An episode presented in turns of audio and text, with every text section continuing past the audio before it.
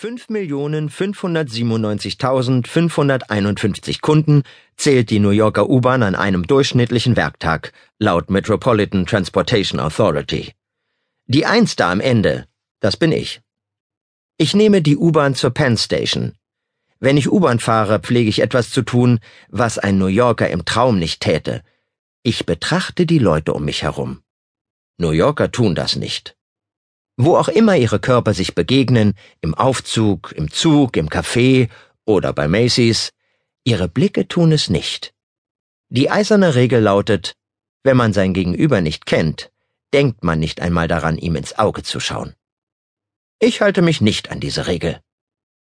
Ich kam vor 35 Jahren von Israel nach New York und benehme mich immer noch wie ein ahnungsloser Ausländer. Um ehrlich zu sein, habe ich vor Jahren versucht, mich zumindest ansatzweise an diese Regel zu halten. Ich schaute Frauen an, vor allem wenn sie attraktiv waren, nicht aber Männer. Sozusagen wie ein Halbahnungsloser. Aber die Zeiten haben sich geändert. Wenn man heute eine Frau anblickt, ob attraktiv oder nicht, könnten die Gesetzeshüter darin eine sexuelle Belästigung erkennen und einen in null Komma nichts ins Gefängnis stecken. Um für diesen Fall eine Art Alibi zu haben, mustere ich auch die Männer. Schließlich erreicht die Bahn die Penn Station, einen großen Verkehrsknotenpunkt. Draußen sehe ich einen Mann, der, aus welchem Grund auch immer, einen BH anhat und diesen hochintelligenten Spruch von sich gibt. Beweg deinen verdammten Nuttenarsch hier raus! Er ruft das zu jemandem oder etwas, das ist nicht wirklich klar, aber niemand beachtet ihn. Und das ist die zweite Regel in New York. Du mischst dich nicht in die Angelegenheiten anderer Leute ein. Wenn jemand vor dir auf den Boden pinkelt und eine unangenehme Pfütze deinen Weg kreuzt, dann hast du es nicht gesehen. In deine Richtung zu pinkeln ist okay, dich anzuschauen nicht. So ist das Leben nach New Yorker Art. Mit dem Einbruch der Nacht zieht es die Obdachlosen zur Penn Station. Sie bevölkern die Bürgersteige der umliegenden Straßen. Sie schlafen auf den Gehwegen dieser Stadt, die niemals schläft. Manche bringen Kartons mit und basteln sich eine Pseudobehausung, während andere nur Plastiktüten haben, um sich vor Ratten, Straßenlampen und dem Wind zu schützen. In Israel sah ich streunende Katzen auf den Bürgersteigen. Hier sind es Menschen. Ich kenne die Gegend. Mein Büro ist gleich da über die Straße. Ich mag New York. Vor allem mag ich es wegen der Berechenbarkeit seiner Bewohner.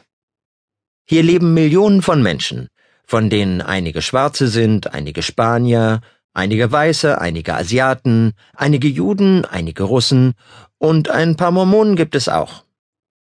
Mit wem auch immer man es zu tun bekommt, man kann sicher sein, dass er, egal was man zu ihm sagt, mit einer der folgenden Formeln reagieren wird. That's awesome! Oh my God! Really? Great! Oi, Human. Cool. Absolutely. Love it. So wie What a fucking fuck motherfucker. Berechenbarkeit. Natürlich darf man nicht Schwarze, Spanier, Juden, Asiaten oder Araber sagen, weil diese Wörter nicht PC sind, nicht politisch korrekt. Selbst Obdachlose kann man nicht mehr sagen, man muss Afroamerikaner, Hispanics, amerikanische Juden, Amerikaner asiatischer Abstammung, amerikanische Muslime und anders Ausgestattete sagen, womit die Obdachlosen gemeint sind. Weiße kann für sich stehen, weil sie sich immerhin diese Regel ausgedacht haben, und Mormonen kann auch für sich stehen, weil Mormonen unter PC-Gesichtspunkten derzeit nicht zählen. Warum nicht? Darum nicht.